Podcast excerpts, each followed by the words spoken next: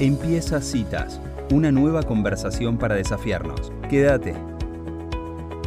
Muy bien, le damos la bienvenida en Actualidad en Citas a el doctor Alfredo Vítolo. Vítolo es abogado y presidente de FORES, Foro de Estudios sobre la Administración de Justicia. Bienvenido, eh, Alfredo, a Citas. Soy Elisa Peirano. ¿Cómo estás? ¿Qué tal, Elisa? ¿Cómo estás? Es un gusto estar nuevamente con ustedes. Bueno, después de, ver que, mm, que Fores había sacado un informe llamado Un país en estado de sospecha, ¿a quién mejor que vos íbamos a llamar para hablar justamente de estos casos que están eh, sacudiendo la legislatura bonaerense? como es el caso de Chocolate, que por eso te contactamos y ahora salió lo de Insaurralde. O sea, está todo mezclado. Pero me parece que sos idóneo para esta conversación, Alfredo. Bueno, muchísimas gracias. Vamos a tratar un poco de, poner un poco de claridad en medio de todo este lío, ¿no? Ay, la verdad que sí. Eh, Alfredo, ¿querés empezar por contarle a la gente que por ahí escuchó la palabra chocolate en los medios y sabe que hay algún problemita ahí de corrupción, pero no sabe bien qué fue lo que sucedió puntualmente? Dale.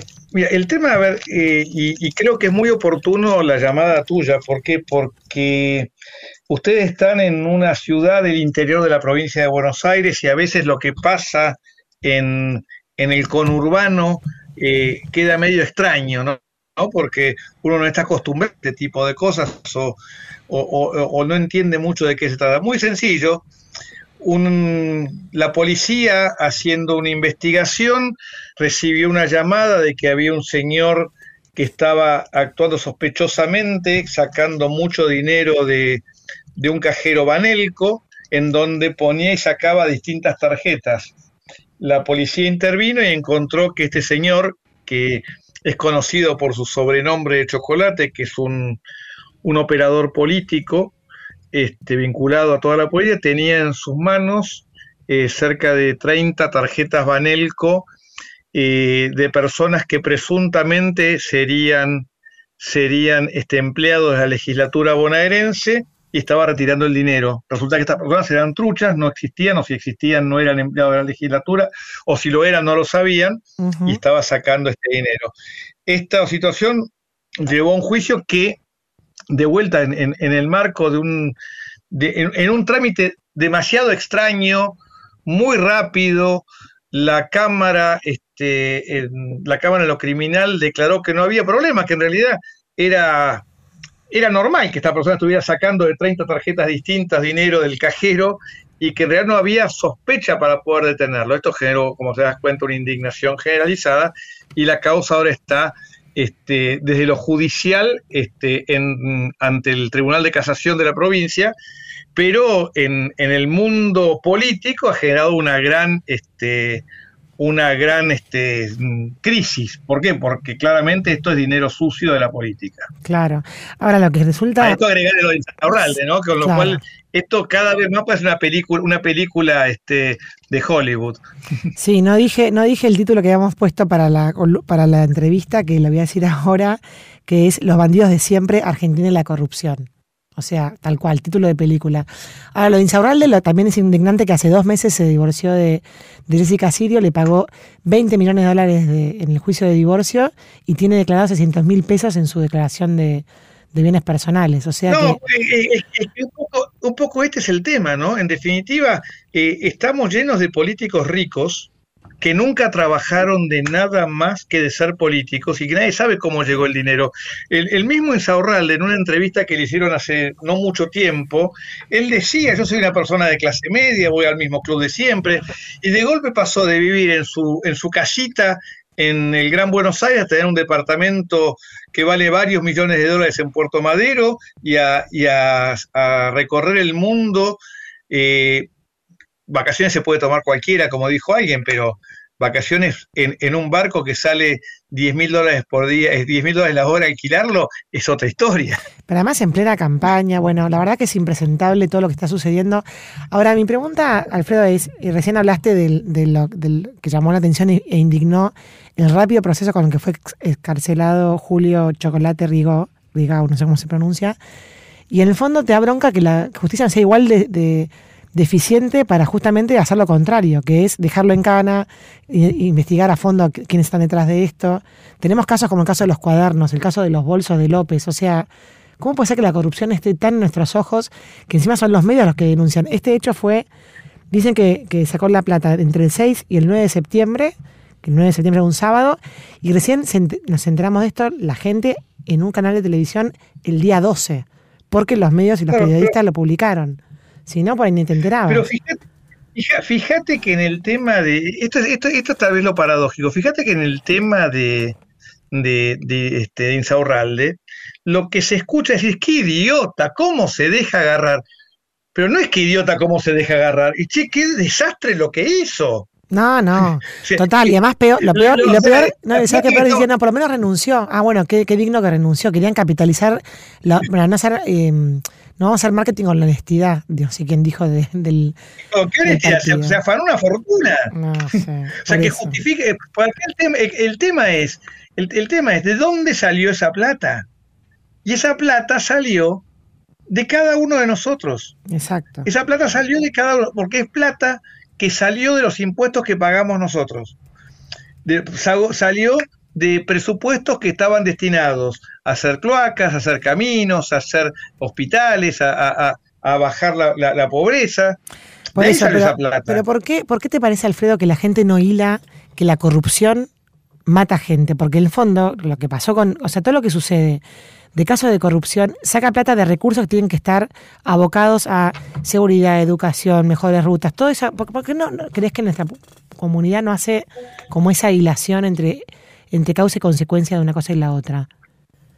Porque yo creo que estamos adormecidos, estamos adormecidos, o sea, la sociedad está adormecida, la sociedad está adormecida con los regalos. O sea, esto, esto es el cuento de que yo te voy acostumbrando con regalitos. Eh, eh, ¿Vos te acordás, te, te acordás, de Pinocho? Mm. La película que vimos todos cuando éramos chicos en el cine y demás. ¿Te acordás que, que a los chicos los llevaban con cuentos a, a, un mundo ideal, a un mundo feliz, donde les daban caramelos, iban a los juegos tipo, tipo este parque de diversiones? Pero claro, pero después se convertían en burros. Claro. O sea, esa enseñanza de Pinocho es la misma enseñanza acá. Acá, ¿qué nos están comprando? Nos compran con el bono, con el plan platita, con la baja del impuesto a las ganancias, con la devolución del IVA. ¿Quién puede estar en contra de eso? Che, qué buenos que son, mirá lo que nos dan. Ah, parece. Mirá lo que nos dan. Pero ¿cuánto estás pagando por eso? Por o sea, eso. Este, este, este, estamos jugando a la cultura de Pinocho. A la cultura de Pinocho. A, a, al tema de que nos adormecen con la, con la limosna de ese parque de diversiones fa fascinante mirá qué buenos que son. Pero por atrás, ahí está todo el problema. Ahora, Alfredo, la, la, la tolerancia con la corrupción que tenemos como sociedad es, es un hecho cultural, que por ahora es algo que todavía estamos muy lejos de poder ser esas sociedades que se indignan tanto que hacen que, por ejemplo, con este escándalo se pierda, pierdan completamente las elecciones, ¿no? Eh, ¿Cómo se, se empieza a revertir esta impunidad con respecto a la corrupción? a ver, yo creo que es un tema que nos va a llevar mucho tiempo. Creo que tenemos que empezar a educar a la juventud en valores, en valores reales, en la, cultura del trabajo. Esa misma cultura que fue la que tuvieron nuestros padres y nuestros abuelos cuando, cuando llegaron a, eh, muchos de ellos llegaron de, de, de, Europa buscando, pero buscando trabajo, buscando trabajo, buscando cómo crecer, cómo mejorar, cómo hacer crecer a su familia y estar mejor cada generación. O sea, y esto, para una radio como la de ustedes que se escucha en todo el interior de la provincia de Buenos Aires, cada uno de ustedes seguramente tiene un abuelo inmigrante, un bisabuelo inmigrante que se rompió el lomo para que ustedes estuvieran cada día mejor, cada día un poquito mejor que, que no vivían del regalo, que vivían del esfuerzo de cada uno, trabajando en el campo, trabajando en el pueblo, haciendo herrería, estudiando, lo que fuere. ¿Para qué? Para que la generación siguiente pudiera avanzar un poco más. Esta es la cultura que se está perdiendo. Claro. Tenemos que volver a esa cultura, tenemos que volver a la cultura del trabajo, de la educación, a cambiar que los maestros dejen de ser trabajadores de la educación para que vuelvan a ser maestros. Que hay muchísimos en el interior. A mí me pasó hace poco en, en el interior de la provincia de Buenos Aires, en Ayacucho, una maestra haciendo dedo que se hacía 70 kilómetros todos los días a dedo o en el colectivo para poder llegar a dar clase a una escuela en un pueblo a 70 kilómetros de la cabecera del partido. Eso es patria, eso es enseñanza, que no estaba pensando en si el sindicalista de turno este, llamaba a la huelga o no llamaba a la huelga. E, esto es lo que hay que hacer. Hay que volver a esa cultura que existe, existe en cada pueblo de cada lugar en la provincia de Buenos Aires y en todo el resto del país, y también en la ciudad y en, las ciudades grandes. Tenemos que volver a esa cultura y, reforzando la educación. Creo que para mí este es el tema fundamental. Claro, ahora Alfredo, déjame que te diga algo, vos perteneces al, digamos, al, mundo judicial, que también lo que está faltando es justicia, porque si la justicia actuara como tiene que actuar y no hubiera, o sea, estos jueces, por ejemplo, como dijiste que lo liberaron a, de la manera sospechosa a Julio Riga, van a ser... Eh, desafiados, van a ser concursados, va, va, a haber alguien de la justicia que pueda decir, no, para, esto está mal hecho, tienen que seguir una causa. Es tan lenta la justicia también, las causas de corrupción, que también la gente deja de creer por eso y, creo que es como un gran pendiente nuestro, ¿no? Eh, pero es cierto, pero la realidad es que la justicia no está ni mejor ni peor que el resto de la sociedad. Este esto es una realidad. O sea, ¿hay jueces corruptos? Sí. ¿Hay jueces buenos? También. Pero el problema que tenemos es que no no tomamos conciencia de este problema. Entonces, cuando la causa a mí me conviene que la demore y mejor demorémosla, porque qué sé yo, a ver, mirás las causas de corrupción, 5, 6, 7, 8, 9 años. ¿Cuánto llevan las causas de Cristina Kirchner en el... y, y, muchas no tenemos ni siquiera elevación a juicio, llevamos más de 8 años de causas. Mm. Este es el problema que tenemos estructural. Eh, tenemos un problema central. La justicia anda mal, esto es cierto. Pero tampoco la justicia se. Pero anda mal igual que al resto del país. Anda mal igual que los políticos, anda mal igual que los empresarios. O sea, los cuadernos de las coimas muestran una realidad: que hay coimeros y hay, coimia, y hay coimiantes. Mm. Y, no sirve la excusa, ah, bueno, pero es la única forma de hacer negocio. No, no, no. La ética es la misma, en un escenario y en otro. No, Entonces no hago el negocio. Ah, bueno, pero ¿qué hago? Si no pago la coima, ¿qué hago? O sea, estamos todos arriba del barco. Los jueces son uno más de nosotros. Salieron del mismo lugar, estudiaron en el mismo lugar y están en el pueblo igual que nosotros. Entonces el problema está, ¿hacemos valer nosotros esa sociedad que queremos a todos? O, seguimos la lógica del viejo Vizcacha, ¿no? Hacete amigo del juez. Claro. Ese es el punto. No, y además, en una, en una entrevista anterior que vos diste, decías que las normas están, o sea que legislativamente estamos, podríamos aplicar la ley o las normas, no es un tema de que, de que nos falta de que nos faltan normas, sino que es aplicar lo que ya existe para poder justamente salir de estas situaciones de corrupción que tenemos casi a diario, ¿no? Es que, el punto es ese, a ver, a ver este, si vos le, le, decís a un tipo que viene de Marte, y le das el conjunto de las leyes de Argentina, che, qué maravilla, qué buen estado, qué prolijo, todo, todo, todo funciona bien, se sanciona el que se manda a la macana. La realidad es, otra. Mm. La realidad es absolutamente otra. Y ese es el mm. problema. Mm. Las normas están. Tenemos que meternos todos en la cabeza que el que las hace las paga. Este, ojo, conforme al Estado de Derecho, el que las hace las paga no es ni la puerta giratoria en donde todo, en donde vale cualquier cosa, ni los encierros en la cárcel y que se pudra de por vida. Es aplicar las normas, son dos cosas distintas. Claro. Ahora, a mí me dan ganas de decirle a, digamos, a decirle, de decirnos a todos como, como sociedad que castiguemos con el voto a la, corrupción, pues no puede ser que siga todo tan impunemente, porque el, presidente de la, de, la, de la Cámara de Diputados en la provincia de Buenos Aires es Federico Termín, que es la mano derecha de Insaurralde. O sea, ¿cómo puede y Candidato, y ahora candidato intendente en, este, en Lomas.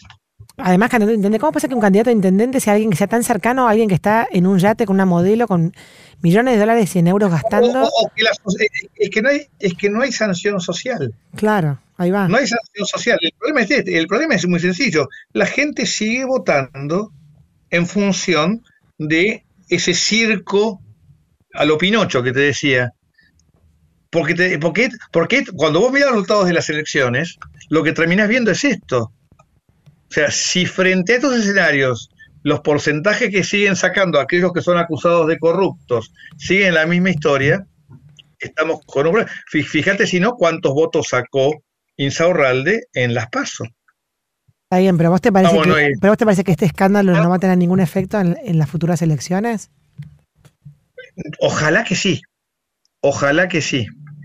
hasta ahora no hay ninguna medición del impacto. Esto me hace acordar, o sea, puede ser lo que los, los técnicos llaman los cisnes negros, ¿no? Mm. Este, que fue lo que, lo que pasó para los que somos un poco más grandes cuando Arminio Iglesias quemó el cajón en el acto, que dicen que fue un, un hecho que bajó una cantidad enorme de votos.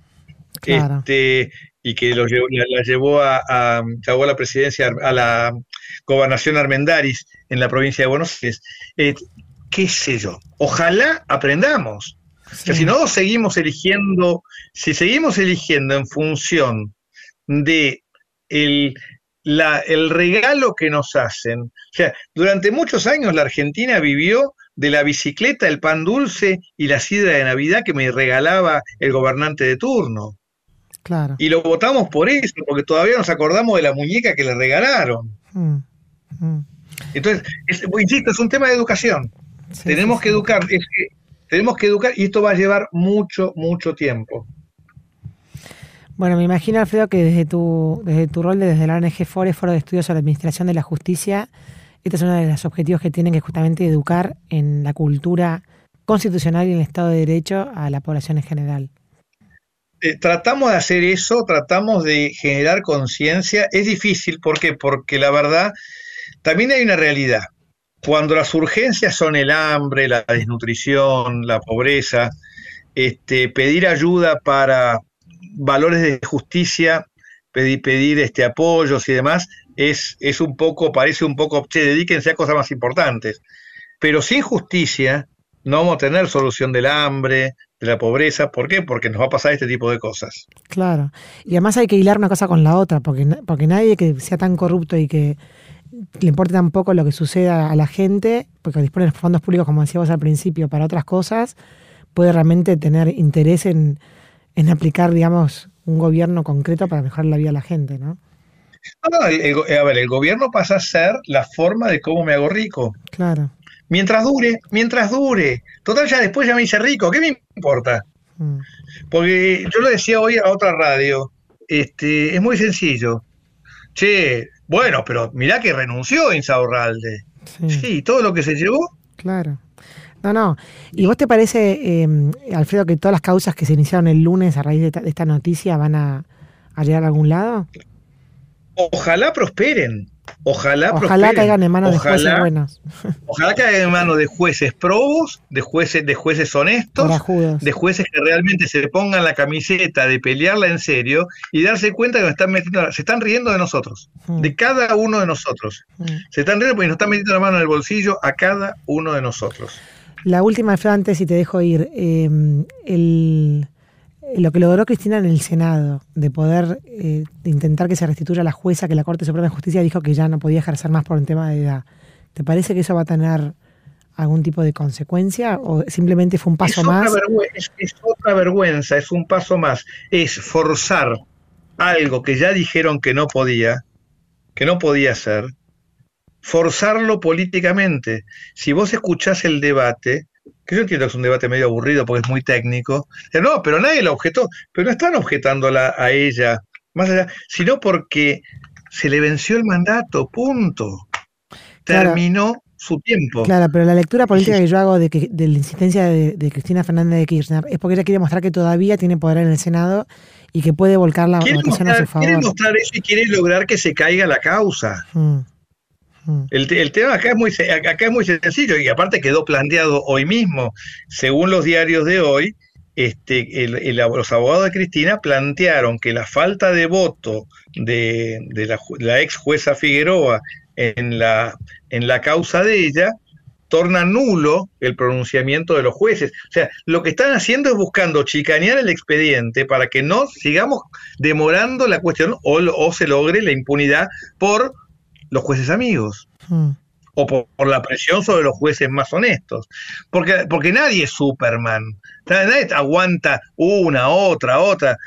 La familia dice, pará, ¿tiene sentido que te inmoles por esto? O sea, y no podemos estar este, dependiendo de jueces que sean superhombres. Hmm. O supermujeres, por lo que fuera. No, tal cual. No, tal cual. Bueno, Alfredo, muchísimas gracias por estos minutos en citas. Muy, muy gracias, gracias a ustedes y como siempre a disposición. Muchas gracias, adiós. Abrazo, chao.